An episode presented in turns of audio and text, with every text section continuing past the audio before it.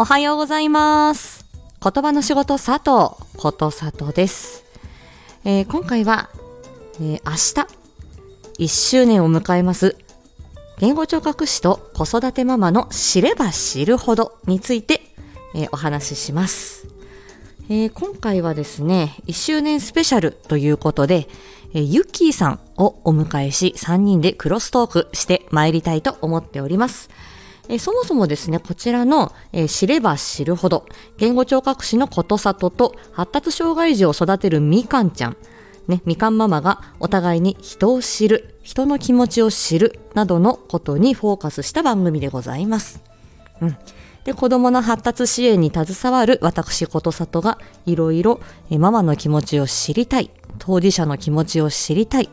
いろんなね、様々な今の、えーまあ、現状を取り巻く、まあ、社会を取り巻く状況というのを知りたい。ということと、そして脳機能や言葉の発達に関していろいろ知りたいみかんちゃん、お互いに知れば知るほどしていこう。というような、えーこと。やはりお互いを知ることで、えー疑問や不安が減ったり、いろんな選択肢が増えたり、お互いの理解につながったりして生きやすい社会を作れるんじゃないか、そんなことを思って始まった、えー番組でございます。月に1回ね、えっ、と、みかんちゃんとことさとでトークをしております。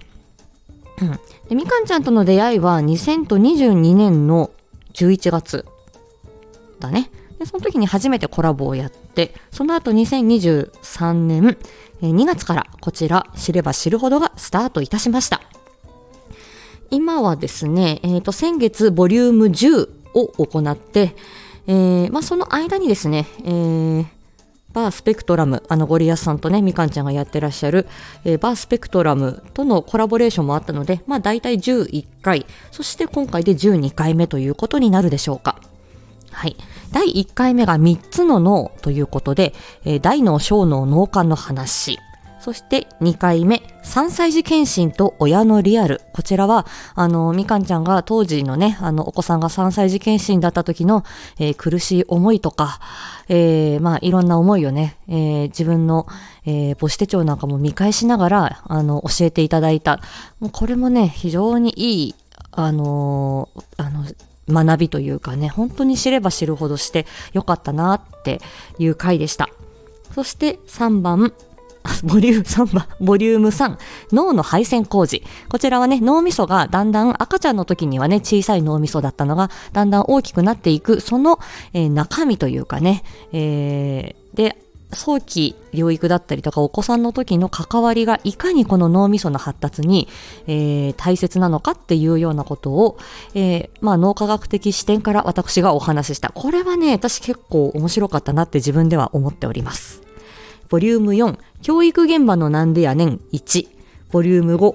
教育現場のなんでやねん2ということで、えー教育現場のなんでやねん、これはね、やっぱり学童期に入ってからの、うんといろんな疑問ですね。宿題だったりとか、今の学校教育のあり方だったりとか、これってどうなのっていうことを、まあ、愚痴ではなく、こういう提言だったり、現実こういうことがあるよねっていう、やはりこれは当事者だったり支援者じゃないとわからない世界なので、まこれをなんでやねんというふうに、あの、言った。なかなかね、これも盛り上がった回でございました。そしてバースペクトラムと知れば知るほど映画インサイドヘッド特集ということで、これはディズニー・ピクサー社の映画インサイドヘッド、え、感情が擬人化されたキャラクター、えー、まあその自分のね、中にいろんな感情があって、そして脳みその中ですね、記憶だったり感情だったりとか、あとはあの自分の、うーん、まあそういうね、モチベーションだったりとか、いろんなものをこの脳みその中っていうのを可視化してうまく作った、えー映画だったんですね。こちらを、まあ、ゴリアスさん、みかんちゃん、佐藤と、え3人で喋った回です。これはね、やはりね、インサイドヘッド、あの、聞いていただいまあ、こちらのね、あの、しるしると、えーバースペクトラムのコラボを聞いていただいてから映画見ていただいてもいいですし、映画見ていただいてからだと余計にこれ、あの、私の脳の解説だったりとか、ゴリアスさんの当事者解説っていうのは非常に面白く聞けるのではないかと思っております。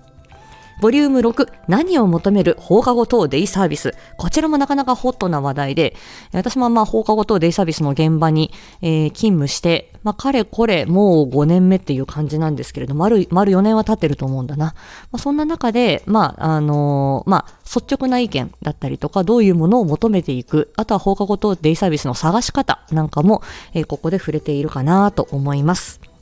ボリューム7、支援級通級ってどんなん？これはね、あのー、やはりね、あのー、なかなかホットな話題というか、えー、まあこれからね、あの、進級するとか来年、えー、就学するっていうね、親御さん、お子さん、またこれね、中学校に上がるっていう時にも、支援級どうしようとか、あとは通級なんかはね、あの、随時検討することできますが、うん、あのーね、実際にどんな風なんだっていうことでね、あの、いろいろ通級も支援級も、まあ、いろんな種類があったり、えー、あとは受けたいのに受けられないとかね、いろんな現状ありまして、えー、ざっくばらんにお話しした回になっております。ね、言葉は聞いたことあるけど中身わかんないっていう方、ぜひね、ちょっとこういう機会に、あの、自分では、あの、あまりね、えー、関係ないと思わずに知れば知るほどしていただくと、あの、またね、あの、見えてくるものがあるかもしれません。